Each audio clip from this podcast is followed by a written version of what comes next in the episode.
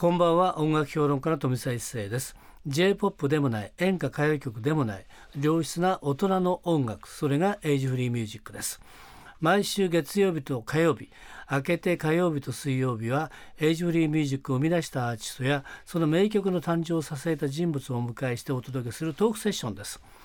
昨日に引き続きまして岡大輔さんをゲストにお迎えしております。今日もよろしくお願いします。あこんばんはよろしくお願いいたします。はい。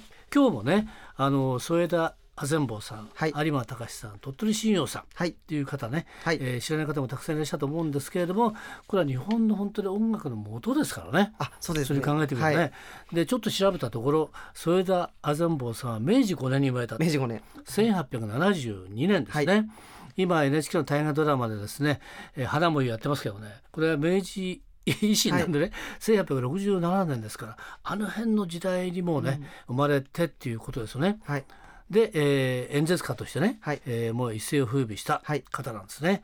岡君は30今37歳です。37歳の方が普通は知らない。知らない。でその知らないね岡君が、えー、添田阿善坊有馬隆はい。鳥取信用に、えーかなりですね、はい。思いを込めてアルバム3枚目作ってしまった。あ作ってしまいました。でしかもねライブでいつも立ってるって感じですけどもね、はい。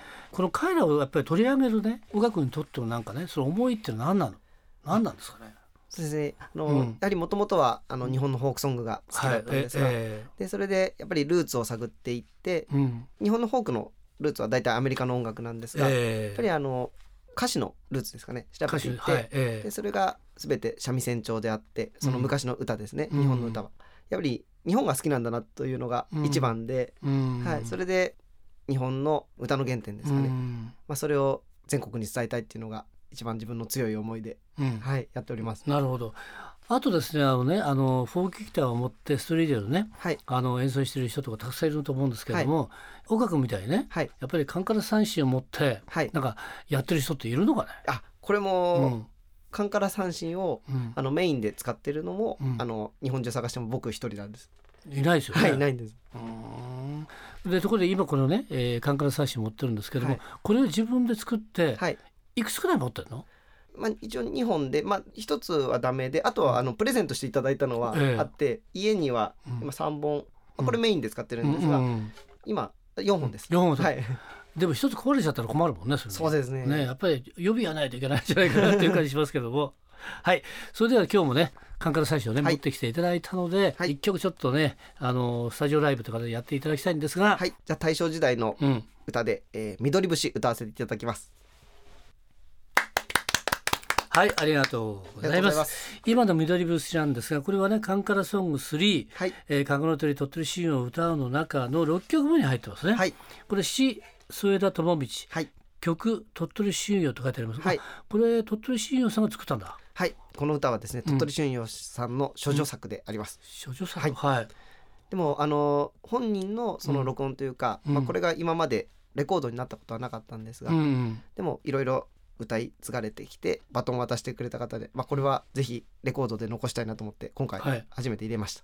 なるほどなるほど、でこの辺の時代ね要するに明治の時代から大正にかけてですよね、はい。作られてるのはね全部音源として残ってないでしょ？そうですね。あるでもあるけどないもないのが多いんじゃないかな。ないの多いですね。であとと、まあ、あの大正時代の,、うん。あのその書生節学生さんがバイオリンで弾いてた、うん。でその音源など残ってたり、うん。あともう人伝いで聞いたもので、うん。まあ、曲はいろいろ覚えていっております。歌詞はたくさんあの本で残ってるので、えーはい、そうかそうか。でもお手本がないもんねその中で言うとね。そうですね。音源が残ってないっていうことは、はい、ねそれ楽譜とか全部、えーして教え教えてもらったりして、はい。自分で歌わなきゃいけないから、はい、結構大変じゃないの、うん、まあであと、僕のその歌い方うん。としては、やはりその日本語を正しく歌うのは、まあ、地声でまっすぐ歌えばいいっていうのがうん自分の中であるので、まあ、それをやっていけば、そういう自然と演歌っていうんですかね、歌っていけるんじゃないかと思って。なるほど。ははい。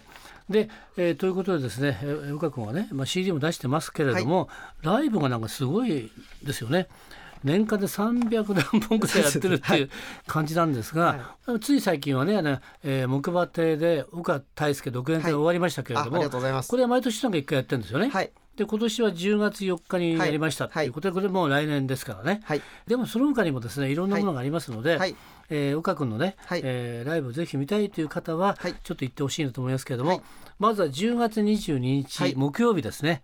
両国国技館があるところですね、はい。えーモンテンホールですか、えー古今亭菊千代さん独演会にゲストに出ると、あはい。歌わせていただきます。ですね、えーこれはモンテンホールで午後7時半スタートということですね、はい。それから10月24日土曜日浅草のアミューズミュージアムで第70回岡大輔月一浅草アミューズライブ、はい。午後3時スタート。